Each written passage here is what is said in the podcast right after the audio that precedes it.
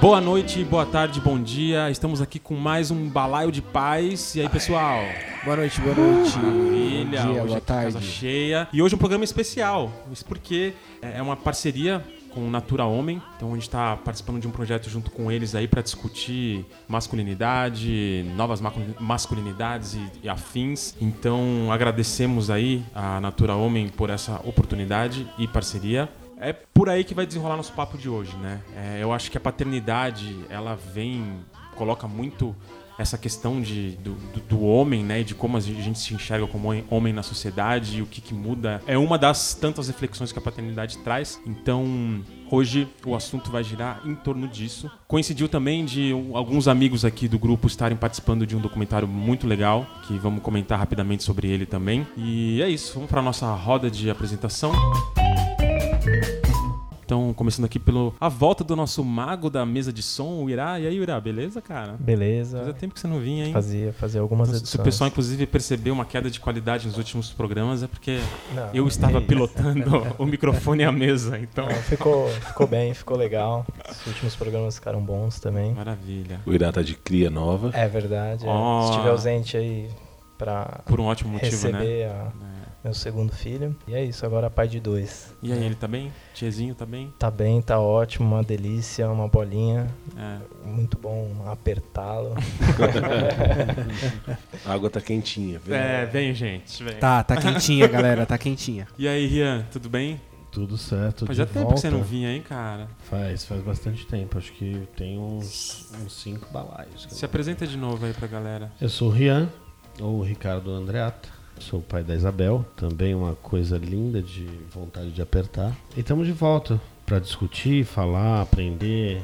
Isso aí. E passando a bola agora para o nosso querido. Pá, Ismael dos Anjos. Também tava devendo aqui, hein, participar com a gente. Nos últimos meses tiveram algumas questões familiares bem intensas, então as noites estavam muito ocupadas. Mas é um prazer estar de volta e para falar de masculinidades, que é uma coisa que eu já trabalho há bastante tempo. Acho legal. Maravilha. Valeu, Izzy. Bruxo, querido Bruno, tudo bem? Bom dia, boa tarde, boa noite, galera. Tudo bom com vocês aí de casa?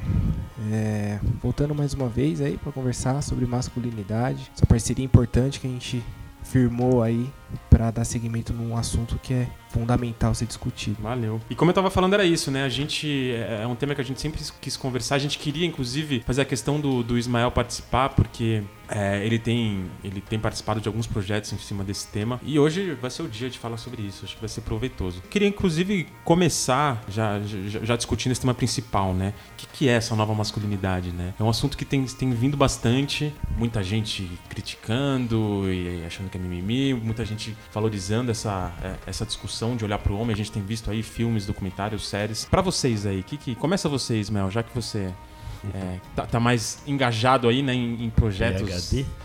Né, nesse... Con- Conta um pouquinho do que você tem trabalhado aí, qual que é a sua visão Uhum. desse, desse tema. Eu trabalho há alguns anos com masculinidades. Eu fiz vários projetos junto com o Papo de Homem, que é um portal e lança pesquisas, documentários em torno das masculinidades. Temos muitos projetos ao longo desse tempo. Então é uma área que eu me sinto bem à vontade. Eu diria sou ativista, ou como homem ou como pai. Então eu acho, acho importante. Bom, eu particularmente não gosto do termo nova masculinidade e eu acho que eu posso começar por aí. Eu não gosto, me incomoda muito a ideia de sair de uma caixinha e ir pra outra. A gente já mal conversa sobre o que é ser homem. A gente precisa falar sobre o que é ser um novo homem. O que a gente era antes é pra jogar fora por, por completo. Sim. Pra alguns pode até fazer sentido, mas imagina isso pra alguém que tem resistência de ouvir. Esquece, você é o velho homem. Sai daqui. Cara, se a ideia é fazer uma sociedade mais equânime, se a ideia é convencer uns caras a, a serem melhores, eu acho que não é o caminho. Tem mais um rótulo. Dito isso, eu gosto muito de usar masculinidades no plural pra abarcar tudo que tem dentro. Masculinidades negras, masculinidades jovens de idade 50, 70, masculinidades com vários recortes importantes de estarem nesse meio. Então eu acho que falar sobre masculinidades hoje talvez seja hum, não o assunto mais urgente. Mas com certeza é um tópico que perpassa os principais assuntos urgentes que a gente tem na sociedade. Quando a gente fala sobre sucesso, masculinidades estão lá. Quando a gente fala sobre dinheiro, masculinidades estão lá. Quando a gente fala sobre violência, masculinidades estão lá. Então, quase todos os assuntos que a gente for falar tem algo sobre como um homem faz ou como a sociedade está posta que a gente precisa abordar, pensar, mudar, refletir. Então, eu fico muito feliz que esse assunto tenha ganhado tração. Sim. No Brasil tem gente que trabalha com isso há mais de 20 anos. É, fora do Brasil tem bastante gente ativa também. Mas eu sinto que no último ano ou dois está rolando um boom. Muito empurrado pelas mulheres que dizem, no mínimo, apenas melhorem. E vem arrastando Sim, essa sim, galera pra poder. Sim. É, tem, acho que tem até uma semelhança com o movimento da paternidade, né? Assim como eu não gost- nunca gostei de ter uma paternidade ativa, também nova masculinidade, aí masculinidade tóxica, né? O pessoal quer, né, tirar, colocar sempre ali uns, uns, uns rótulozinhos ali. Mas eu concordo bastante, eu acho que é, é olhar para isso que a gente tem, né? Transformar o que for Transformar, ver, ver novas formas de, de existir. Fala você, Ian, o que, que, que, que você, que que você É. pensa aí sobre essas, essas discussões? e- É, o, o- antes até da gravação, tava falando com o Easy a respeito da relação que eu tenho com meu pai, que é uma masculinidade totalmente diferente da que eu pretendo, Uhum. que eu pretendi, pretendo e pretenderei. Como eu tinha dito pro, pro Easy, é uma masculinidade ah, dependente e que acaba contaminando as pessoas que estão em volta dele. Eu vou usar a masculinidade tóxica para poder ilustrar isso de uma forma bacana, que seja é, compreensível. Então é uma coisa que, que permeia todas as pessoas que vivem à volta dele e ele próprio. Então é uma coisa que intoxica mesmo. Hoje ele tá, ele é diabético, né? E ele tá no hospital porque ele não se cuida e tá tendo que amputar pé e, e isso mobiliza a família de uma forma triste, intoxicada, que, que não gera não gera nada positivo, que envelhece a companheira dele porque tem que ficar se doando para aquela coisa. Eu acho, eu acho que tem, tem muito sobre até autocuidado, né? Exato. É, é isso, né? Nem, nem, isso assim a gente, a gente se responsabiliza, né? Exato. Os homens estão acostumados a serem cuidados, né? É. E, o, e, o, e o não autocuidado é. Você acaba, como você se diz aí, envolvendo um monte de gente em cima disso e trazendo muita coisa. E como eu tinha dito pro Izzy, eu- essa, como esse foi o meu único referencial, a minha briga com isso é, é ferrenha e diária e às vezes extenuante. Eu tenho uma falta de cuidado comigo, é complicada e que Pra não a, a minha companheira, exatamente, para não repetir isso, e que minha companheira vem e fica batendo, ó, você tá fazendo igual, você tá fazendo igual, vamos, vamos. Então é, é uma briga realmente diária e Massa, ferrenha. né? A gente vai entrar nesse, no, no lance do, do papel das companheiras aí, mas vamos terminar a ronda aí. E aí, Irá? Não, é, eu gostaria até de perguntar, quando o Ismael tava falando, se, se o feminismo anda, né, o termo feminismo ou o conhecimento de feminismo anda junto com, com essa nova, novas masculinidades. Com as masculinidades, né, sem o novas, como você falou. Eu acho que é indissociável. É, E muito porque o olhar para gênero da perspectiva das masculinidades várias vezes parte das mulheres. Das mulheres. Elas estão organizadas há mais de 100 anos porque elas sentiam mais dores e elas precisavam mudar o panorama que estão vivendo e precisam ainda. Nesse precisar de mudar, elas foram mudando, brigando por direitos, mas com o tempo vai se chegando num lugar que você fala: pera, nós somos 50% da sociedade, 50 e poucos. Se o outro lado não mudar, se as pessoas que estão dividindo o mundo com a gente não mudar, se meu companheiro em casa não mudar, o mundo não vai mudar. Se a gente não criar os filhos de maneira diferente, não vai mudar. Então, sim, é, acho que é indissociável. E até por isso que eu sinto que é um movimento empurrado ou puxado muitas vezes por mulheres no sentido de olhem para isso, mas também precisa ser protagonizado por nós homens, porque não cabe a elas nos educarem, não cabe a nenhuma mulher virar e falar é assim que é ser homem, é assim que vocês precisam ser, siga essa cartilha a gente precisa ser capaz de educar uns aos outros, né? De falar com os amigos, de pensar, de refletir sobre o que a gente está fazendo. O Lê falou uma coisa de cuidar. Isso vem desde a construção das masculinidades. A gente pensa na escola, tem três cuidares básicos: cuidar de si, cuidar do outro e cuidar do ambiente ao redor. É, isso é estimulado nas meninas desde cedo. Como elas vão pra escola, como se apresentar, tá limpinha, tá assim, não fazer aquilo, não, fazer não sei o quê. Se alguém se machuca, acolher, abraçar, ver se tá chorando, ver se por que tá chorando. É, recolher os brinquedos, não sei o quê, não.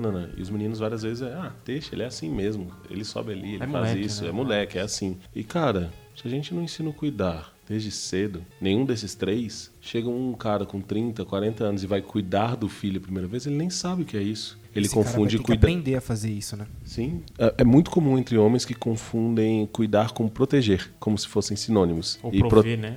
Pode ser uma das parcelas do cuidar, mas o cuidar não é só isso. E se a gente não pensar sobre isso e não educar nossos filhos para pensarem a partir dessa perspectiva, Eu, Não eu, tem eu, eu mudança. acho que. Fala aí. O- eu acho que essa, essa questão do cuidado que a gente tem com, com as crianças, ela passa por um, por um caminho que é, é ensinar os sentimentos. A gente não ensina sentimentos para os meninos, a gente ensina sentimentos para as meninas. Os meninos a gente repreende os sentimentos. Então o cuidado também está ligado a isso, a você ensinar que é, se o seu colega caiu, se você machucou o seu colega, você precisa pedir desculpa. Não que aquilo vai virar um embate a partir daquele momento que houve um conflito. Que você precisa aprender a perdoar, aprender a ser perdoado, a pedir perdão. nomear as coisas, né? Muitas Exato. vezes não sabe, E- a gente só sabe nomear poucos sentimentos, sabe os básicos, raiva, alegria, mas não sabe Sim. frustração, Identificá-los também.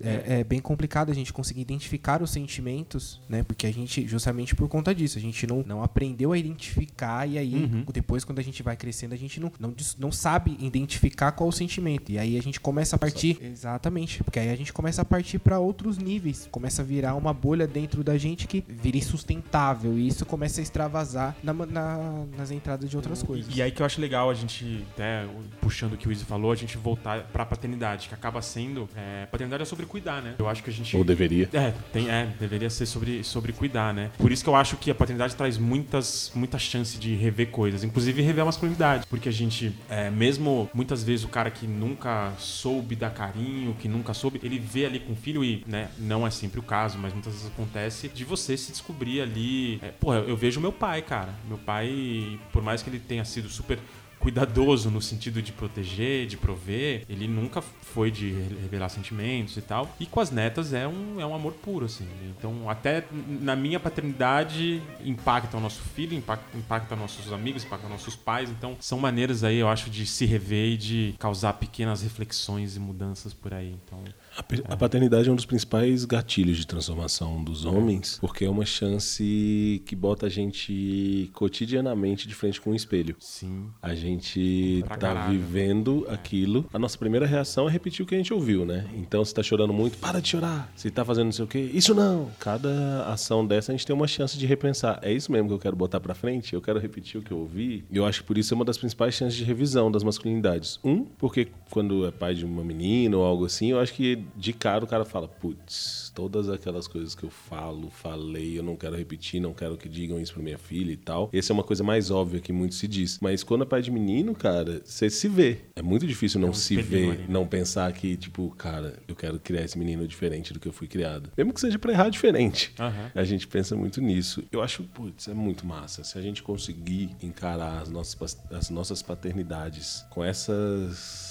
reflexões pequenas, mas a cada vez que a gente for provocado. é Eu vejo, muito eu, bom. é, fal- falando em gatilho, eu penso muito nos nossos grupos, né? No, no Uhum. Paternando, no, até quando a gente conversa sobre o balaio e tal. Através da paternidade, a gente juntou um bando de homem ali e que, assim, saem conversas e reflexões e, e- e aberturas e descobertas, tipo, incríveis, assim. Tanto é que a partir de um grupo de paternidade, a gente criou lá subgrupos, né? Quem não conhece aqui a dinâmica, a gente tem ali o Paternando, que é um grupo que fala sobre paternidade, e a gente criou subgrupos aí pra não ficar muita bagunça. Aí, porra, tem grupo que fala de, de sexualidade, de, de relacionamento. É, se olha até, cara, um grupo de futebol que saiu do grupo de Paternando, discutindo futebol de maneira completamente diferente, cara. Com, com uma super consciência do, do quão homofóbica é a, A cultura a cultura futebolística. futebolística, é, tipo, sabe, discutindo de um lugar bem mais consciente, com, com, sabe, res- com respeito e tal. Então, assim, de novo, olhando pra paternidade como ali um, um meio de, de, de transformação aí de, de cada um. é, vou, vou dar o meu exemplo de novo, né? Ah, eu era muito travado também com relação a, a expressar sentimento, enfim. Ah, tanto é que minha companheira foi ouvir que, que eu a amava depois do casamento. Algum tempo ela estava dirigindo. Eu não É. falei a frase formal, que todo mundo fala de eu amo você ou eu te amo, mas eu falei assim. Eu mostrei pra ela, eu falei assim: eu me preocupo com você porque eu amo você. Ela quase bateu o carro. Eu ia perguntar, ela não bateu o Não, carro? mas ela tava no meio da marginal, ela falou, o que, que você falou? E balançou o carro. É, e quando, com a chegada da Isabel, isso, isso foi um. Mas foi assim, um, foi um desabrochar fora do comum, assim. Foi, e é instantâneo. Não é que é uma coisa. Aquele ser vem e fala assim: preciso de você, preciso do seu amor, preciso do seu respeito, eu preciso de tudo isso. Se vira, porque eu quero e eu preciso. Vem atropelando, né? Então, ou você faz, ou você faz. É, e é muito louco, porque isso me transformou de uma maneira E- brutal. Você demorou pra dizer eu te amo pra Bel? Nem a pau. Foi quase que instantâneo. foi isso foi aí. assim, assim que Não ela tem- nasceu. Eu assisti o parto, peguei ela no colo. Inclusive, teve uma complicaçãozinha lá com a, com a minha companheira. Então, eu que fiquei com ela no colo, meu, a primeira coisa foi olhar e falar, cara. Foi. Eu não consegui falar porque eu tava inundado de lágrimas, então não tinha, eu não tinha como falar naquele momento, mas depois rolou. Eu queria comentar duas coisinhas, uma sobre a, a- a paternidade ser esse gatilho de mudança, porque acho, eu acho fundamental que esse gatilho chegue antes da, da paternidade. Verdade. É um movimento muito importante porque esse cara que chega na, numa paternidade é, já caminhado para uma mudança da sua masculinidade, ele vai chegar muito mais inteiro para entender todo esse movimento que tá acontecendo. Ele não vai chegar cru como a gente chegou, muitas vezes a gente chegou diante de uma, de uma, de uma paternidade e começou a tropeçar nas coisas que estavam acontecendo. Então, opa, tropecei aqui, é- aqui eu preciso mudar. Tropecei aqui. Se você já conhece esse caminho, é um pouco mais fácil. Nossa, idealmente que a gente saiba isso desde que a gente é criança, né? Ideal. É o que a gente deseja pro, pros filhos, imagino. É, não poderia concordar mais. É, quanto antes vier, melhor. Sim. Mas eu só chamei a atenção mesmo pra paternidade porque costuma ser uma coisa que mesmo o mais bronco dos, dos homens precisa olhar pra aquilo e falar: pera, o que, que eu vou fazer com essa coisinha que, que, que tá aqui no meu Tem, braço? tem a relação de, da, da, da criança, do ser indefeso, inocente, que ainda não, não- está despido de qualquer malícia ali, né? E você olhar para aquilo, porque a gente está acostumado a lidar com o outro que é a, a- a todo momento uma ameaça para nós. E aí a gente olha para aquilo, a gente volta lá atrás eh, de uma maneira inconsciente e a gente se enxerga como a, a parada do espelho que o Isma falou é uma, uma coisa louca. O- e até assim, é, o que eu acho legal e importante a gente trazer nesse movimento de, de, de paternidade é que essa transformação pelo amor é muito bonita também, é, é legal, tal, mas assim, existe uma urgência da. Não só pelo amor, da ter um filho ali. Alguém vai precisar cuidar desse filho. Se você não tá cuidando, esperando chegar um banho de amor, tipo, tem a mãe se fudendo ali. Sim. então existe uma Exato. urgência também da gente, de a gente tratar as coisas, né? Sim. É, não só pelo amor, que é lindo e que tudo bem, que é transformador, mas acho que é interessante a, a sociedade começar também a ver a paternidade como uma obrigação de, de dividir responsabilidade ali, de, Sim, do- do- sem os, os cuidados também serem do pai. Tem que ser homem pra dizer eu te amo, tem que ser homem pra assumir as responsabilidades. Exatamente, dividir tarefa e Pra trocar a e tudo fralda e mais. tudo e tudo mais, todas as outras. Não, eu tô falando de trocar a fralda do Easy Rio aqui, por isso que eu tô. É porque a, a minha companheira, a gente brinca inclusive com o pai dela hoje, ele nunca trocou uma fralda de cocô. De xixi, ok, mas de cocô não. É, se não me engano, meu pai também não deve ter Então, trocado. é, eram nunca trocou uma fralda eram, minha. Eram vistas como coisas que eram tarefas femininas. Das minhas filhas eu fiz meu pai trocar. Ah, Vai trocar também, tá? não, Isabel, Meu pai também ele- trocou Eu muita fiz, Eu fralda. fiz trocar, fiz Da trocar. Isabel, dois. Ele, ele tinha naturalizou, né? Uhum. Da Isabel tinha ânsia de vômito, como teve pra, com a Paula, enfim. Mas enfim, tá? É, vem de outra época e de outra masculinidade. Eu acho que isso que você falou é importante, é, que seja desde cedo, sim, como o, o Bruxo falou. E isso acho que acaba gerando uma coisa que eu tinha comentado antes também com o Easy, uma maturidade emocional para que a gente possa dividir isso de forma saudável. Né? Que eu acho que grande parte dessa, dessa masculinidade tortuosa que a gente vive, que a gente viveu e que a gente está penando para modificar na gente, vem de uma, de uma imaturidade mesmo, de uma, de uma não maturação da nossa, da nossa possibilidade emocional. Como diria nosso filósofo colombiano que está ausente, Beijo, Léo. Eu estou aqui. Estou aqui. Cito, Léo, cito. a famosa quinta série mental que homens conseguem acessar sempre que necessário. É, eu, eu queria puxar aqui, é, assim, como vocês, faz- fazer mais uma ronda aqui, como vocês se sentem em relação à masculinidade de vocês? Pensando no hoje, pensando no antes e pós-paternidade, crise e tudo mais, como que, como que é essa questão? Tem um divã para deitar aqui. Eu, ia tentar ser eu tava né? puxando as coisas da minha terapia horas. agora pra Exato, lembrar e falar, cara. Exatamente. Falei, será que vale falar no microfone tudo, Tudo isso? que eu falei, tudo que eu falei ontem, será que vale a pena? Diz aí, Ira, você sacou o microfone. Ah, é constante mudança, né? Reflexão, assim, tipo, é, chance de você, pelo menos eu tenho uma chance de, de me rever completamente. Eu fico lembrando de atitudes de adolescente, fatos passados, assim, de influências externas, né? De coletivo, assim, de grupo de moleque, vai lá, faz não sei o quê. Se não fizer menininha, sabe? Essa coisa muito arregada, né? Pelo menos culturalmente, assim, quando eu era moleque. Ah, um- uma parada foda, né? Que, que, que eu lembrei, por exemplo, é quando eu descobri que minha primeira filha ia nascer, avisei. Ah, vai ser uma menina. Aí é aquela enxurrada de, "Aê, é provedor, não sei o que, parará. Tipo, essa foi a primeira piada pronta, né? Que vem, assim, né? série. Aí você fala, puta, mano. Eu fiquei bem, bem chateadão, assim, bem quando eu vi assim. Enfim, é isso, rever, né? Re- reflexão constante de, de, dos atos. É, bom, aí vai virar um pouco de terapia.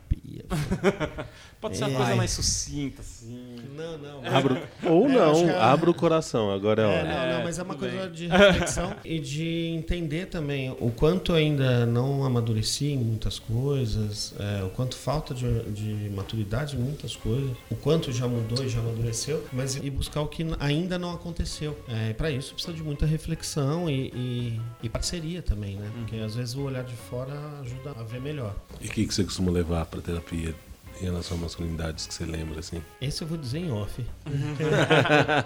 Tá bom. É, pra mim eu diria que é um processo de dor, cara, é um processo bem doloroso. Eu, óbvio, esse processo de rever faz parte e tal, mas eu acho que tem que entrar em paz com algumas coisas, assim.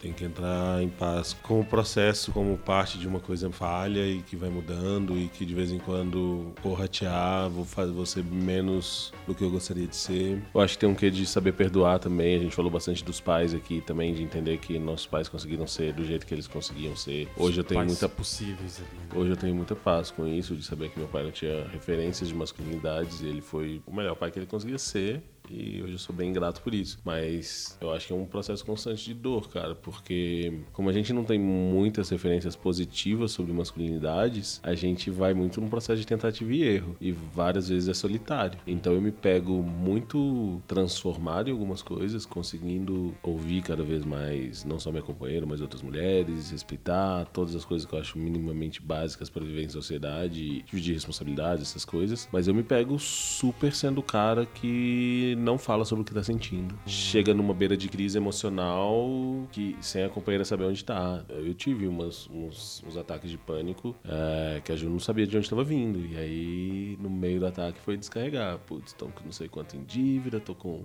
Sim. minha mãe no hospital, tô com não sei o que, e você não sei o que, e o Cisco não sei o que, e não sei o que, vez, né? nananã. E é tipo, tá, por que, que você não fala sobre isso nos últimos seis meses, no último um ano? E várias vezes é, cara, não consegui. não Difícil, sei organizar abrir, né? falar. A gente nunca, a gente nunca teve esse, esse exercício de diálogo, de Uhum. conseguir trazer. né? Exato, que- a gente não te- nunca, nunca de se colocar na trazer. conversa, né? A gente, se fala, a gente fala em terceira pessoa, se a gente for falar as masculinidades, não sei o que e tal. Sim. Mas É. pra se implicar na conversa é muito difícil, né? É, além dessa dor que é se descobrir todas tudo aquilo que tá dentro de você, que você ainda não aprendeu a lidar e que você começa a falar de algum momento. E aí o Rian falou, é bem, é bem verdade, porque a gente, quando a gente começa a fazer terapia, começa algumas perguntas chaves que os terapeutas fazem. É, é muito de trazer a nossa infância para entender tudo aquilo que a gente tá passando hoje, todos os nossos problemas de hoje. E aí você começa a olhar cada passo que você deu na sua infância, na sua adolescência, todos os, os sims e os nãos que você teve na sua vida, que deram para você e que você falou, e como, como é incrível como isso molda aquilo que a gente é hoje. E é engraçado como tem muito mais não dentro de nós homens que travam a gente para falar de muita coisa, que travam a gente de ter essas conversas, que causam todos esses distúrbios e pressões e rupturas que a gente vive hoje, porque a gente tá sentado na frente de um monstro que tá dentro da gente, que a gente,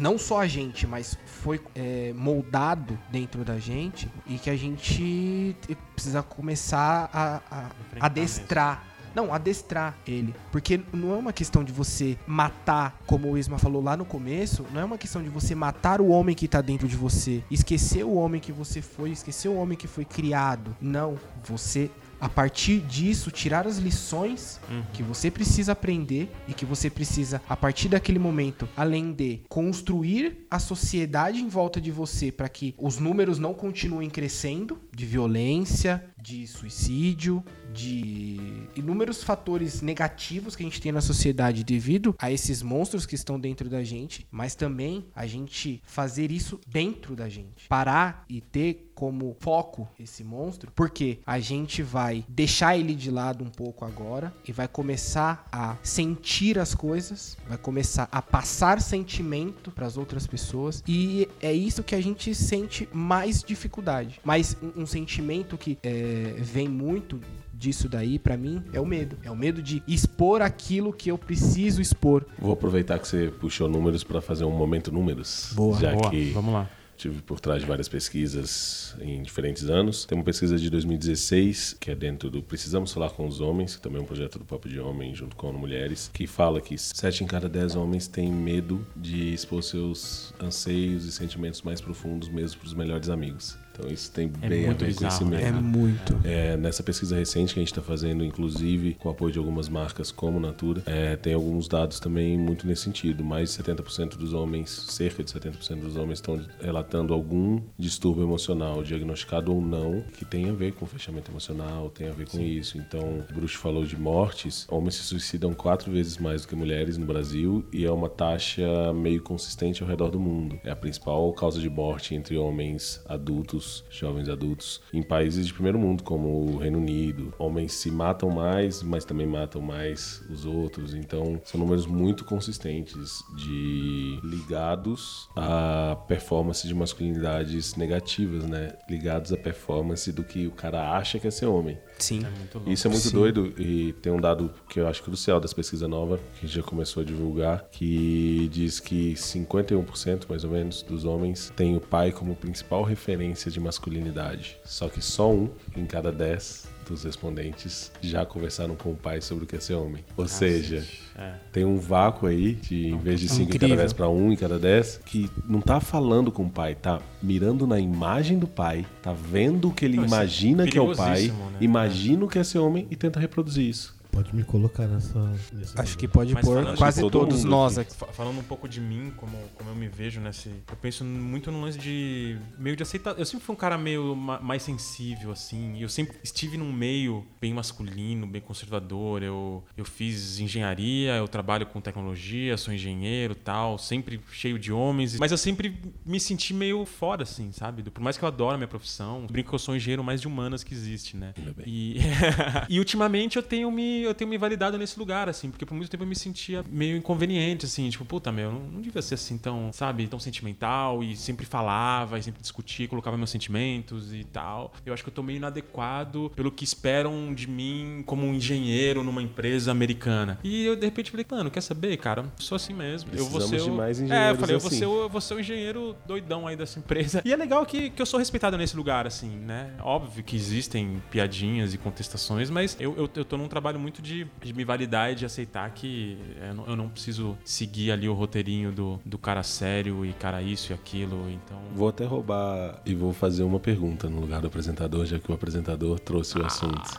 Você falou adoro. que esse acaba sendo seu papel na empresa. Vocês acham que o papel de nós, homens, é educar uns aos outros ou trazer essa conversa um para os outros? Eu queria. Vocês conseguem fazer isso? Falar com um amigo quando ele tá fazendo uma coisa errada ou pai, Cara, vocês eu acho, lembram de é, casos? eu acho isso assim. Eu acho que é fundamental. Porque, assim, cara, é fato. Homem só ouve outro homem. Mais triste que seja isso, é, é isso. Pode estar uma mulher falando 10 minutos e cheio e toda embasada tal. Tá tudo- aí o, cara fala a mesma coisa, tipo, puta, não, acho que você tem uma razão aí. E eu acho que a gente precisa usar essas coisas, cara. A gente precisa usar essas coisas a favor da, da luta contra o machismo e de tudo mais. Então, e é difícil, cara. É difícil. Eu tento, mas não, não é sempre que eu. Às vezes eu, eu, eu olho e falo, puta, eu devia ser mais incisivo aqui. Essa briga eu não vou comprar. É, talvez, É, tem- talvez, tem essa talvez seja um pouco demais, eu já briguei aqui, agora eu vou aliviar um pouco ali. É, tem muita briga que é Mas- complicada de você É, mas comprar. é né? assim, cara, a gente precisa, a gente precisa, cara. É- Precisa. É urgente que a gente assuma e aponte, e aponte o amigo e a piadinha machista, aponte isso, aquilo. O louco Mas que é tem- difícil. Acho que tanto quanto Eu falho, mas o, tento. o Lego, a- o meu ambiente de trabalho é extremamente machista, né? Cada Ah, cozinheiro. É, o ambiente da cozinha é extremamente machista. Hoje eu tenho na minha equipe um rapaz é, hétero, tenho um rapaz gay e duas meninas. O rapaz hétero, ele se sente o, o macho alfa. E ele volta e meia, uma das meninas é uma menina é, bonita e tal, eu vejo ele hum, tocando. E você percebe o não querer da moça a respeito disso. E todas as vezes eu viro e falo: tira a mão dela agora, porque ela não pertence a você. Que bom. É, respeite o limite dela. Se ela te chamar pra brincar, se ela te chamar pra fazer um carinho, ok. Caso contrário, tira a mão dela. É, E como mas- isso é visto no ambiente de trabalho? ele, ele me respeita. Até por conta da hierarquia da, da função mesmo, ele Uhum, respeita como o que eu falo. Mas, como eu também dou muita abertura, às vezes ele leva na brincadeira e fala: não é brincadeira. Respeita o espaço dela, assim como você gosta que respeitem o seu. Mas, como o Lego falou, não é sempre que dá pra fazer. Em outros ambientes, eu acho que acaba se tornando mais difícil, principalmente como você colocou, em ambientes de amizade de, de muito tempo, se levantar isso acaba levantando outras coisas que, que são difíceis de encarar na hora e falar assim, vou comprar essa briga. Então, às vezes, como Lego, eu encaro, compro a briga, já deixei de falar um bom tempo com algumas pessoas, é, e às vezes você fala, puta, podia ter feito mais, cara, podia ter comprado essa briga e, e vacilei. Então ainda é um, é um é um chão duro de pisar descalço. Não é fácil não, não é mesmo. É, mas é necessário. O- Com certeza. É bem difícil você conversar, principalmente, como o Rian falou, em círculos que você tá inserido há muito tempo. Porque você tomou um rumo diferente, que tá destoando daquela galera, e aí você tenta, começa a tentar puxar essa galera pra cá. Só que eles continuam em maior número, e um dando uma afirmação à voz do outro ali dentro, e você tá brigando de um outro lado sozinho. E tem, e tem uma outra coisa, eu acho que dentro disso, nesses vínculos mais antigos, você tem um vínculo emocional. Sim. que é mais difícil você bater nesse vínculo emocional, como eu bato no rapaz que trabalha comigo. Pra mim é fácil, porque eu não tenho um vínculo emocional. Agora, por exemplo, se eu pego um tio meu que tem nessa situação, gosto do cara e tal, virar pra ele e falar: Meu, você tá sendo um tremendo escroto machista, vamos parar? É mais difícil, pra, É, porque pra- te pra pega mim, assim, emocionalmente. Né? No meu grupo de faculdade, por exemplo, eu compro essas brigas e, inclusive, a gente se afastou, mas eu continuo lá. No meu grupo da empresa antiga, eu, cara, são 40 pessoas, praticamente contra um ou dois. E aí eu gosto de estar nesse papel de ser o mala, porque eu sou mesmo e, e fico lá. E às vezes eu conto os caras falam, meu, como que você aguenta estar nesse grupo? Eu falo, mano, eu faço questão de estar. Meu papel social é, continuar É. nesse grupo. Aí, assim, na empresa atual é um pouco mais delicado, mas também é, é mais tranquilo. E, assim, a minha dificuldade é com meu pai. É, A assim, nossa. é, a minha dificuldade é, cara, porque meu pai, assim, é machista, é- ele tem várias atitudes assim com a minha mãe. A minha coopera aponta direto, assim. E, tipo, eu sou um cara que eu tenho dificuldade do conflito. E, assim, cara. Já, já tive alguns, mas, mas é difícil, cara. É difícil. É. É, o- eu já briguei com meu Aí pai. você aí você se dá aquelas desculpas, né? Ah, não vai mudar, tipo, vai assim mesmo. Pô, mas é um almoço de família, a gente vai estragar pra quê? É, sempre, tem- sempre aparece alguém Sempre- falando justamente isso, Sempre né? tem. É, mas é, é, a- a- é um- toda a pra mim- treta, Pra mim é onde pega, assim, cara. é, onde eu vejo que eu, eu, eu- eu realmente tenho muita dificuldade de apontar é, é com meu pai. É, eu já briguei algumas vezes com meu pai com relação a isso, com a minha mãe, com relação à minha mãe, né? Agora a última vez ele estava hospitalizado de novo e a Isabel pediu pra pra que eu ligasse e fizesse uma chamada de vídeo pra ele que ela queria falar com ele. Liguei, aí ele conversou com ela, brincou, não sei o que, aí ele virou e falou: "E os namorados?" Ah, Aí eu virei criança, o né? telefone, tirei o telefone da frente dela, falei: Pai, é uma criança de 4 anos. Para, parou. Ela tem amiguinhos, ela não tem namorado. Ela tem amiguinhos, amiguinhas. Quando ela crescer, ela pensa a respeito disso. Se Agora quiser. ela brinca. Se quiser, nem da sua conta, né? Se quiser e com quem quiser. Agora, hoje ela brinca e ela tem amiguinhos. Parou. Você não pergunta mais isso de novo pra ela. É, tá bom. Como é que vão os amiguinhos? Mas é isso, cara. Cê- Ou você tá atento o tempo todo, porque é, é, já tá, já tá no, no DNA dessa galera, entendeu? É, lembrando, né, só pra puxar um outro tema aí, dessa dificuldade com meu pai, tipo assim, a Dani, que é minha companheira, ela é ativista e é linha de frente, ela treta e vai você também e tal. Aí eu olho muito pro papel dela nessa minha reflexão sobre a masculinidade, assim, também, que é muito importante, assim.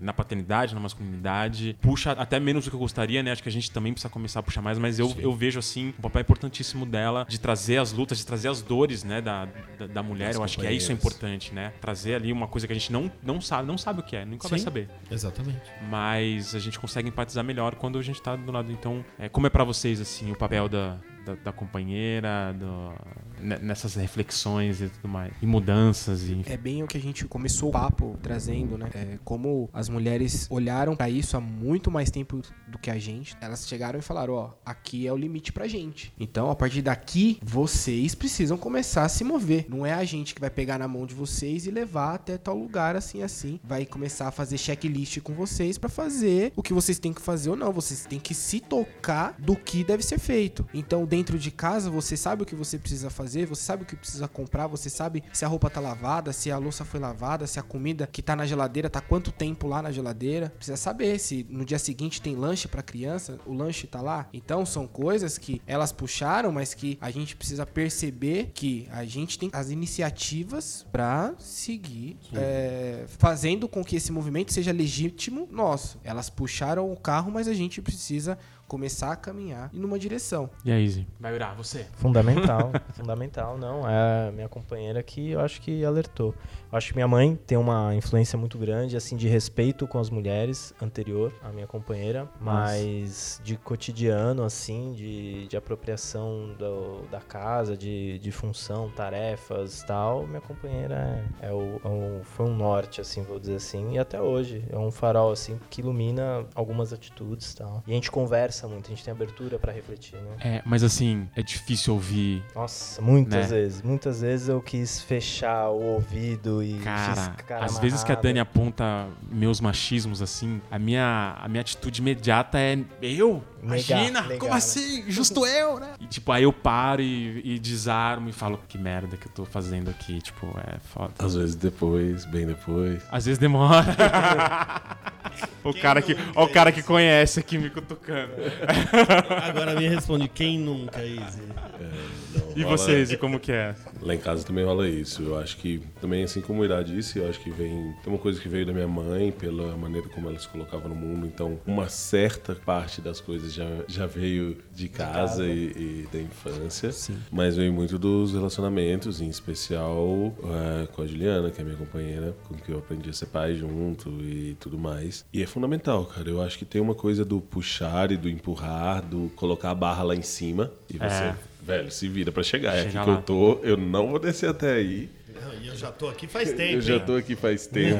Vai, sobe Se vira aí. e chega. Então eu acho isso massa. E eu acho muito importante uma coisa que o Irá falou, das conversas, assim. Porque dá pra também só executar. Esperar que a pessoa mande, faça uma lista de Fica super tarefas. confortável, né? Execute. E eu acho que é muito bom quando a gente se apropria da coisa a ponto de que os diálogos passam a ser nossos também, as conversas passam a ser nossas também, é, puxar os assuntos, puxar as coisas passam a ser nossas também. Mas eu acho que é fundamental, cara. Uma, sem uma contraparte, a gente que tá no lugar de privilégio, a gente não tem por que mexer, né? Se a estrutura social permite que a gente sente a bunda. Não, por isso que, que, por isso que as mulheres puxam, né? Porque a gente tá num lugar muito confortável. Tipo, sair do privilégio. Não todos os é... homens, obviamente, mas. Ah, sim, é. Normalmente. É, é... Tipo, não, digo que nem todos os homens estão em lugares desconfortáveis porque tem outras dores, né? Tem, por exemplo, os caras que se matam de trabalhar dentro de uma lógica social que impinge isso. Mas sim, tem outras sim. coisas que vão muito além disso, né? Pega pra gente também, né? É, não, não, é só, só é que eu tentei falar e não queria que fosse um nem todo homem, é só dizendo no sentido tem homens que estão com outros problemas e que talvez essa conversa nem chega neles. E talvez isso seja uma coisa importante da gente falar, como que essa conversa pode chegar em homens que não estão num lugar, num recorte de privilégio, não estão num recorte que dá para pensar isso. Pro cara que pega duas, três horas de condução, trabalha dez horas por dia para colocar qualquer dinheiro que ele conseguir em casa, chegar e falar, olha, quando chegar em casa você ainda tem que fazer isso, isso e isso, é importante? É. Mas como que a gente faz isso sem alienar todo todas Sim. as outras coisas que fazem parte da constituição de quem ele é. Eu acho que essa é uma das principais coisas nas masculinidades. Como a gente tá com isso encravado na nossa mente, que a gente tem que proteger, a gente tem que prover. Quando a gente fala, ó, oh, não é só isso, cara, eu já tô me matando, já tô estressado. Como assim? É, da onde é, eu vou tirar não cabe essa energia? Mais, né? Não cabe é um mais. Soco, né? E cabe, cabe. É, cabe pra, muito. Para as mulheres que vivem essas jornadas, cabe, tem que caber e nunca foi uma opção não caber. Mas é muito doido, porque eu acho que talvez essa seja uma conversa que a gente precise ter também. É, principalmente dentro da nossa bolha de pais mais presentes, que tentam ser diferentes, assim. Bolinha de é, privilégio também, né? Que a gente consegue pensar sobre. Nesse sentido, eu até queria ouvir um pouco bruxo, assim, que eu acho que vem de um recorte social diferente e tem muita essa preocupação quando a gente vai conversando. Como que a gente traz essa conversa para alguém que não tá iniciado ou que vai ser uma violência dizer que, cara, sua jornada de 12 horas agora tem 16 e. Ou é mais, assim né? Você não tá fazendo o suficiente é, ou algo desse tipo. É, partindo do princípio que esse recorte tá muito mais arraigado a essa questão do espelhar o pai. Então, o pai é o herói, é o pai é o guerreiro que trabalha por horas e horas e chega em casa à noite extremamente cansado e dá-se muito valor a isso, o pai, uhum. né? Ao contrário da mãe, não, não se dá tanto esse valor ao trabalho Mesmo da mãe. A rotina às vezes seja mesmo. isso que eu falo. E a rotina da mãe, às vezes não, mas a rotina da mãe, com certeza, posso dizer, sei lá, 90, mais de 90% dos lares, a rotina da mãe é superior à do pai, em questão de carga horária. Então, é, você fala, chegar pro cara e falar: olha, você precisa chegar em casa, você tem as, os cuidados da casa também para fazer. Só que esse cara não, não aprendeu que a, a, casa também é responsabilidade dele, o filho também é responsabilidade dele, que o banheiro só tá limpo porque alguém limpou, a louça só tá lavada porque alguém lavou. Não é mágica, isso não acontece por mágica. Então, como isso para ele ele é, é uma novidade tão grande que não tem referencial familiar, não tem referencial social para ele. A, a, gente na bolha, a gente tem ref, alguns referenciais. A gente começa a pegar um aqui, outro ali, a gente lê alguma coisa, vê uma notícia, vê um dado. A gente consegue, através de pelo menos informação, a gente consegue criar alguma coisa. Esse cara, ele não tem nem sequer um dado longínquo que traga ele, incomode ele de alguma maneira. É engraçado porque a gente tá falando das companheiras e várias vezes as companheiras não sabem que podem pedir ou exigir isso Exato. também. É... Nesse sentido, o empoderamento feminino é essencial para que a régua suba em todos os lares, não Sim. só nos progressistas. Também, né? e... é, é. Acham que esse movimento de pedir ajuda é, por uma questão do homem é, res... ter, ter a responsabilidade do provento da casa financeiramente, é, às vezes superior ao da mulher, então você tem uma questão também que é qual salário pesa mais no nosso orçamento, uhum. qual salário que vai fazer mais falta no nosso orçamento. Então, vamos lá, o pai ele não pode perder esse emprego, então eu não vou colocar em risco o emprego dele. Então eu não vou permitir que ele durma mais tarde, não vou permitir que ele acorde mais cedo, não vou permitir que ele vá reuniões, consultas, para que ele não perca horas salariais, porque isso não é reposto no uhum. salário dele, a partir do momento que ele entrega algum atestado, isso não é reposto. É um dinheiro que 5, 10, 15 reais no orçamento mínimo mínimo dentro de uma casa, para não falar em níveis de extrema pobreza, mas falando aí de um nível de orçamentário de um salário mínimo, pelo menos aí por família, qualquer 5, 10 reais dentro dessa casa faz uma diferença gigantesca. O que pra nossa bolha não faça tanta diferença assim você trabalhar 3, 4 horas a menos em casa, fazer um home office, trabalhar um dia a menos na semana. Acho que é legal também a gente pensar o que, que a gente pode fazer de. Assim, a gente nunca aqui tem um papel muito professoral, né? Sempre mais a gente fala a partir dos nossos recortes e das nossas realidades e tal. Queria pensar assim também no que, que a gente de vida, de dicas práticas, assim, pra gente questionar, pra gente se colocar de maneira diferente, da gente pensar atitudes é, machistas. Assim, o Izzy falou da questão de confrontar os amiguinhos ali, que eu acho que pra mim é, assim, primordial, assim, que a gente precisa assumir. É, essa questão de se responsabilizar também, não deixar sempre as mulheres trazendo, as companheiras trazendo, a gente começar a se responsabilizar. O que mais vocês pensam aí em termos de dicas práticas pra novas masculinidades? Escute, escute sempre uma mulher falar, dê a- o, o lugar da fala pra ela. Eu acho isso é importante, assim. Uhum. Não sei, eu, eu, eu me vejo E muitas escute vezes. De verdade, né? Oi? É. E escute de verdade. De verdade, só- é, é, não só finja, né? Eu já me vi muitas vezes. Ah, cortando o papo, o papo pode ser o mais fútil possível, né? Mas, sabe, eu quero dar a minha opinião, assim, fazer valer e corto a opinião de outras garotas e tal na, na roda, assim. Isso, eu- isso é uma coisa que eu tenho me policiado, assim, bastante. É, a questão da escuta é muito importante. Uma coisa que eu costumo colocar, além dessa que eu acho essencial de cutucar os amigos, é que vai nesse sentido também, fazer perguntas para os seus amigos que você nunca fez. É impressionante a quantidade de homens que são amigos há 5, 10, 15 anos e você não sabe nem o nome dos pais do seu amigo, não sabe se estão separados ou não, não sabe se estão em crise ou não, você não sabe se o cara tá endividado ou não, você não sabe se o cara tá com perrengue ou não. Você sabe tudo que vocês já discutiram sobre futebol, quem fez o gol no último jogo. Fica ali, né, na, na, naquele Mas- assuntinho Na ali. superfície. Então, se eu pudesse deixar uma provocação é, saia e em toda conversa que você tiver agora com um amigo, se proponha a fazer uma pergunta que você nunca fez pra esse cara. Lição de casa, hein? Você vai colocar as coisas em movimento e dificilmente quando começa, termina. Porque quando um Legal. cara recebe essa coisa e se coloca, você também é convidado a se colocar na conversa, se implicar na conversa. E é muito possível que as conversas no seu grupo de amigos deixem de ser sobre futebol, mulher ou política ou as mesmas coisas de sempre, com o mesmo recorte de sempre. E virem conversas mais profundas sobre, cara, resolveu aquela situação da grana que tava te apertando. E como tá essa insônia aí que você não tá dormindo? E aquela dor de não sei o quê? Eu acho Massa. isso. Faça Legal, uma pergunta legal, que você não gostei. fez antes. É. Só, só complementar. Quando você for perguntado se você tá bem e de repentemente você não tá bem, faça o exercício de se abrir pra ele. Porque às vezes você perguntar, às vezes pode causar um, um, uma- um bloqueio ali que você possa quebrar com, cara, você tá bem? Pô, não tô, não tô, cara, tô depressivo, tô com ansiedade, tô com contas inúmeras pra pagar, tô com meu filho que não dorme há 4, 5 dias, tô precisando conversar, tô precisando sair pra esparecer, preciso tomar, um- vamos tomar uma breja, vamos tomar um café, vamos. Responda de verdade, não só o automático, não, tô legal. Isso, aliás, eu queria só um ponto sobre é, essa questão do tomar uma breja ou de chamar pra sair. Eu acho que é super importante, porque às vezes tem um espaço de confiança. Mas também a gente tem que tomar muito cuidado, que é uma coisa que a gente faz muito, que é silenciar o que o outro tá dizendo ou sentindo com relaxa, vamos tomar uma aí que você vai esquecer isso. Exato. Eu acho que é, muito é- é- cuidado é um. pra- Vamos tomar uma pra conversar, né? Eu acho que é outro lugar. É, Não, não, só tô falando, tem que tomar mas muito sim, cuidado, sim. porque É é, uma sim, prática. Vamos o que você esquecer, tá é. falando, mas é que dentro da- dessa nossa dessa nossa bolhazinha, quando acontece, acontece no sentido de, meu, vamos tomar uma pra você poder. A gente Eu tem no, no nosso grupo, que, né, É. que é realmente é bolha, a gente tem essa prática de realmente encontrar as pessoas pra conversar, assim. Sempre que aparece alguém com uma questão no grupo Sim. mais séria, cara, é, é meio lei, assim, falar como está Vamos. essa semana? Vamos encontrar? Vamos almoçar, vamos jantar. E a gente já teve várias, né, vários, Sim. vários exemplos de, de, assim, do cara tá mal de ter separado com o filho pequeno e não saber o que fazer. E é isso, lá cinco caras com o cara, meu, e aí, vamos conversar, como é que tá? Isso, e, tipo, aliás, é uma baita cara. dica, né? É, É, Se fazer presente. Sim, sim. A gente está tem disponível, né? corrida pra caramba, todo mundo tem. Sim. Mas, cara, você consegue destacar um almoço, um café, um jantar, alguma coisa, ou nem que seja um encaixe de 10, 15 minutos pra estar junto, dar um abraço e perguntar. É. A minha dica ela é, ela é meio também, enfim, não é todo mundo que consegue, né, seguir uma dica dessa, mas cara, façam terapia. Puta, bicho.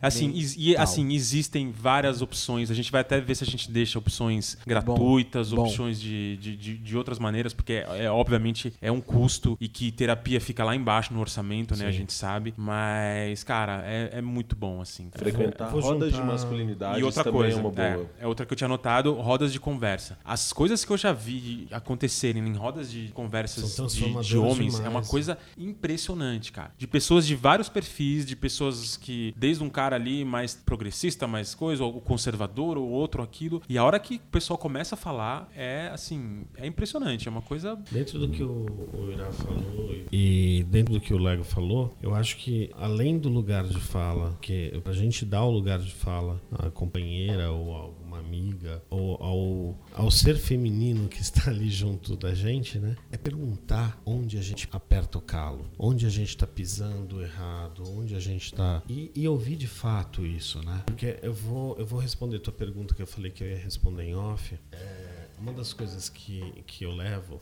para terapia, uma das coisas que eu, peço para minha companheira me, me dar me dar suporte e retorno para que eu continue caminhando. É justamente a, o autocuidado que eu não tenho. Ela vira e fala: Você marcou seus exames? Você já foi ao médico? Aí eu falo: Eu esqueci, cara. Aí ela fala: Você tá fazendo negócio com seu pai. Vai! Entende? Então, é, e dá esse lugar de. de- meu, também é, não é deixar que ela te puxe sozinha, né? Mas é, é, é dar o espaço para e virar e falar assim: Meu, onde eu tô cagando mesmo? A gente não tem essa consciência, porque a gente não é mulher. A gente não tem consciência do- da, da visão delas, né? E deixar que elas, elas falem, então a gente, a gente provocar que elas falem, eu acho que também é um caminho legal para você começar a ouvir de fato isso, né? E ouvir de fato. É, o que É um mais olhar difícil. externo, né? Legal. Um olhar externo que tá. Uma, uma pergunta que me vem assim na cabeça. Nesse, por exemplo, nessa questão de falta de autocuidado, é, o quanto vocês acham que, por exemplo, a rotina do trabalho realmente puxa as pessoas e consome mesmo a mente de forma que tire as pessoas do autocuidado, tire as pessoas das responsabilidades de casa, com os filhos, enfim? Ou é fuga em alguns casos, sabe? Você usa o trabalho, ah, eu sou muito atarantado Acho no as trabalho. duas coisas podem andar juntas. Sim, tem os dois lados. É, eu acho que é difícil ter uma resposta universal Sim, por é, conta claro. disso. Mas é muito, é muito comum que as duas coisas andem juntas, porque quando você não tem habilidade para estar em casa também, você não tem habilidade para estar de verdade presente ali, qualquer coisa vai ser coisa para te tirar Pode, dali. né? Então, mas eu também conheço que, alguns caras que realmente se jogam ali, se matam no trabalho, porque acreditam que aquele é o único cuidado que eles podem ter em relação à família. E como você vai, dizer que isso não é Que não, cuidado? né? É cuidado também. Não é o único cuidado que existe, não é o único cuidado que é desejável, Não é mas cuidado a gente precisa tudo, validar olhar, né? olhar para isso, porque, bom, a gente não vai mudar a vida de alguém no estalar de dedos, né? Vai ter que ter muita conversa aí. Bom, a gente tá estouradinho de tempo aqui, acho que rendeu bem. Só vamos para encerrar esse papo, né, antes de entrar nos nossos queridos e famosos quadros. Então, o, o pessoal da Natura Homem sugeriu uma, uma hashtag, né, que diz homem pra. E aí, a gente é homem pra quê? Então, é fazer uma reflexão de... Eu, eu queria propor uma, brincadeira aí, cada um pro dizer aí uma ou duas... O que, que vocês acham que... O, o homem pra quê, né? Quem começa aí? Homem pra... Eu começo. Eu acho que homem é homem pra dividir as tarefas. Eu tenho isso na minha cabeça, assim, que é essencial. Puxando paternidade, puxando masculinidade, puxando machismo, feminismo. Eu acho que o homem tem que estar pra dividir tarefas de casa, tarefas de todos os lugares. Homem dá. pra chorar. Homem pra chorar. Boa. Homem pra ouvir. Homem pra ouvir. Homem para se responsabilizar. Boa também. E aí Gostei. eu acho que vale para se responsabilizar por si, principalmente, mas também pelo ambiente ao redor, pelos outros, pelas mudanças que a gente quer, quer ver, assim. Homem pra cuidar do lar, homem pra sentir aquilo que tá dentro de si, homem para se sentir à vontade onde quer que ele esteja, com a sua individualidade. Boa. Faz uma segunda. Vamos, vamos continuar essa roda aí. Homem pra se aceitar. Eu acho que tem bastante coisa de aceitação, autoaceitação aí. Não, não existe o, o, o- o jeito certo de ser homem. Acho que você tem que se aceitar homem do jeito que você é. Homem pra não violentar. Importante. É. Tem uma difícil e polêmica, mas que não parece. Homem pra deixar de competir, Puta, essa é boa. né? Não tem lugar no pódio pra todo mundo. A gente devia desistir disso, De pódios. ou pelo menos relativizar isso. Ou dar a mão pra alguém subir no pódio. Opa, aí Ou a gente destruiu o pódio, né? gosto de... gosto. E tomar os meios de produção. Comunista safado! Uma simples, cara. Homem pra amar. E amar, sim, cara. Amar seus amigos. Amar. Eu tenho falado cada vez mais eu te amo, cara. Pros meus amigos, pra minhas filhas, eu sempre falei. Pra... Pros meus pais, cara. Eu não falava eu te amo pros meus pais. É, em casa É, é coisa falo. recente, cara. Eu falar eu- pros meus pais que eu amo, assim. Eu fui ouvir do E- meu pai depois de velho também. É, homem pra amar. É, eu tenho que confessar que eu ainda não consegui falar eu te amo pro meu pai. Que é uma coisa muito dolorida, mas que é, eu até vou colocar aqui um, o- homem pra abraçar, que já é um gesto que eu consigo fazer com mais frequência, que é abraçar meu pai. Homem pra perdoar. E vou te dizer que a hora que você conseguir falar quão libertador é isso. É libertador do amor, é libertador das suas sensações, é libertador das tripas, cara. É impressionante. Bonito. E Lindo, cara. a gente fechamos, fecha né? assim, pelo amor de Deus. Lindo, lindo. No alto.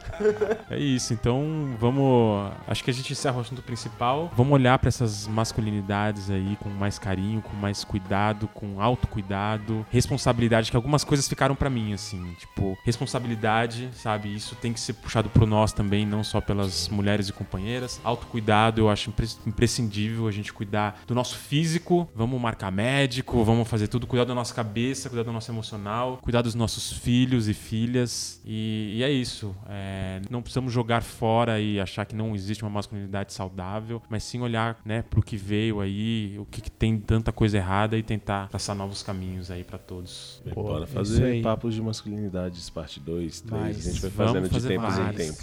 cara. É, e se liberar pra sentir mesmo, né, cara? É Maravilha. o que a gente não faz. Valeu. Vamos pros quadros então? Partiu. Solta a vinheta, DJ.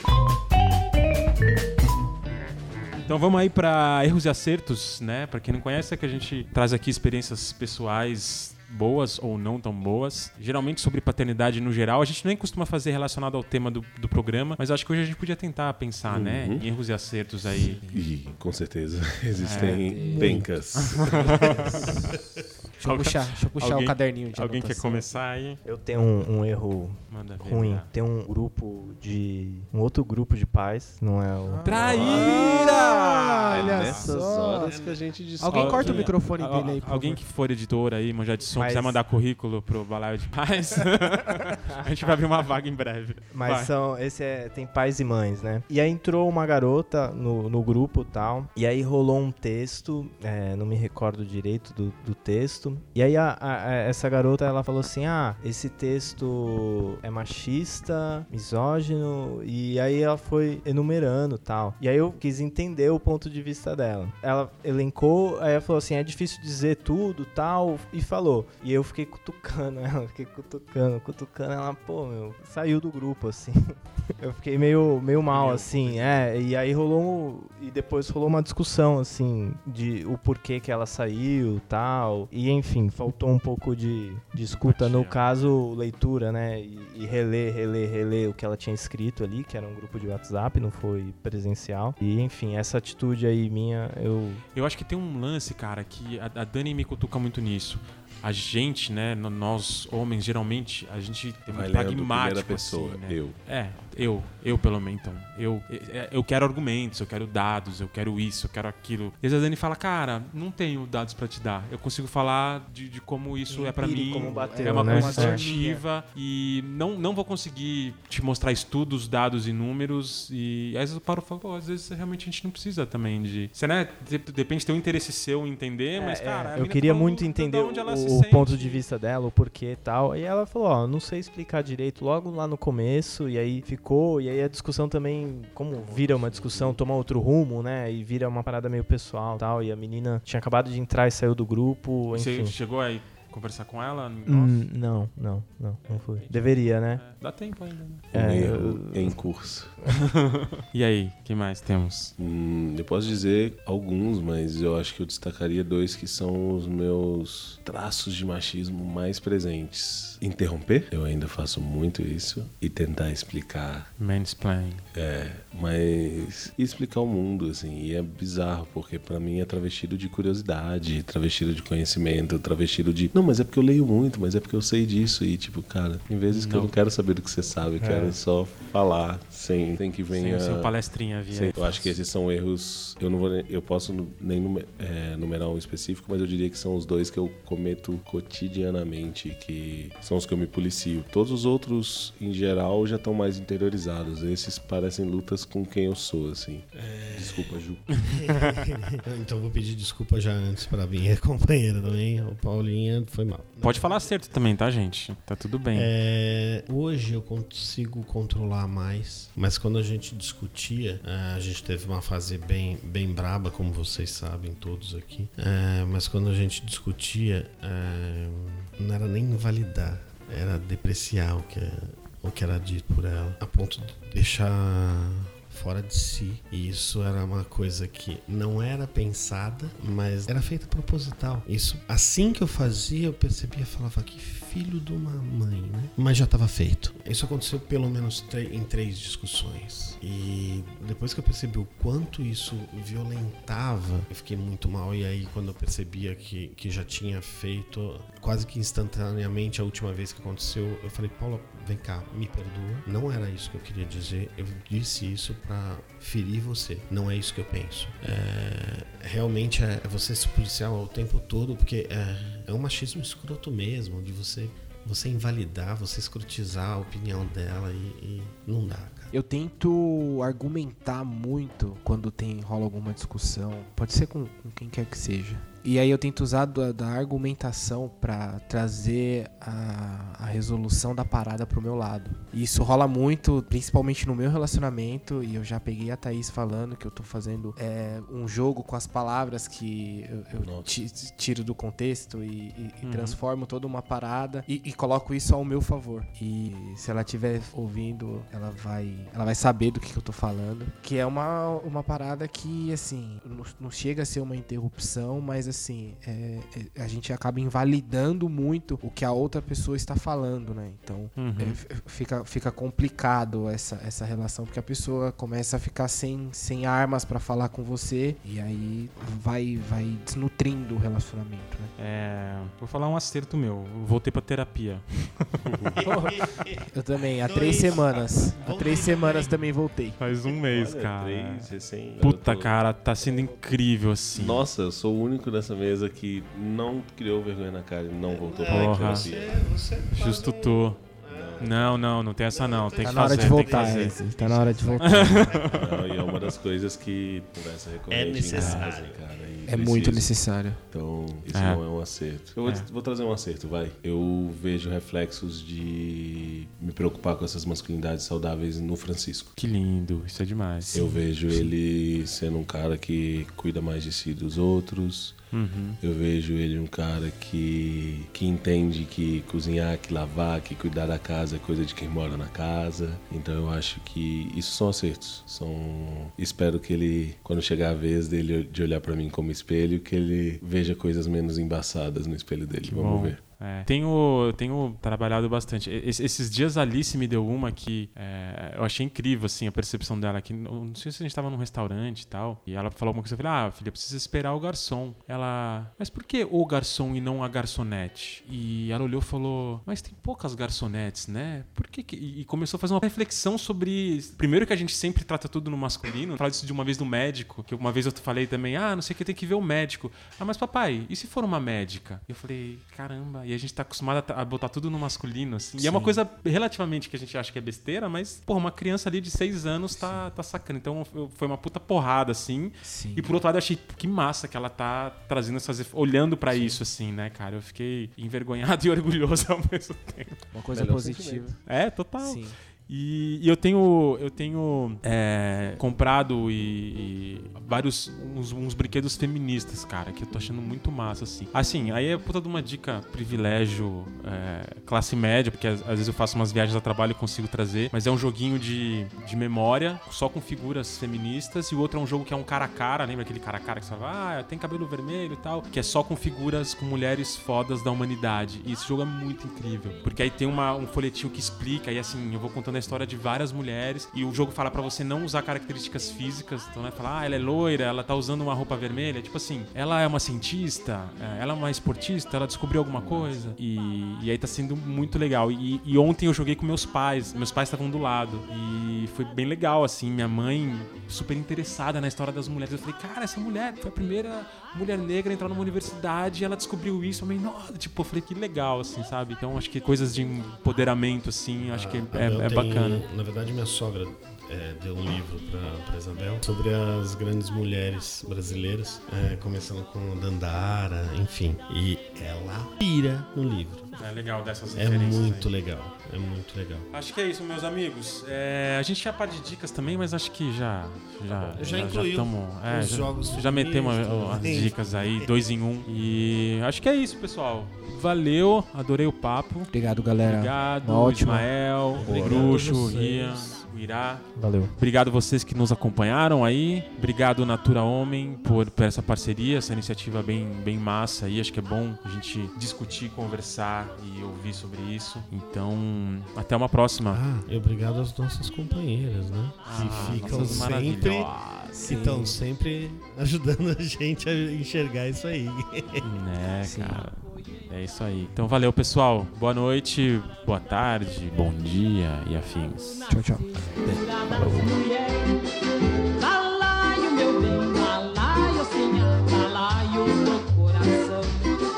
Moça que não tem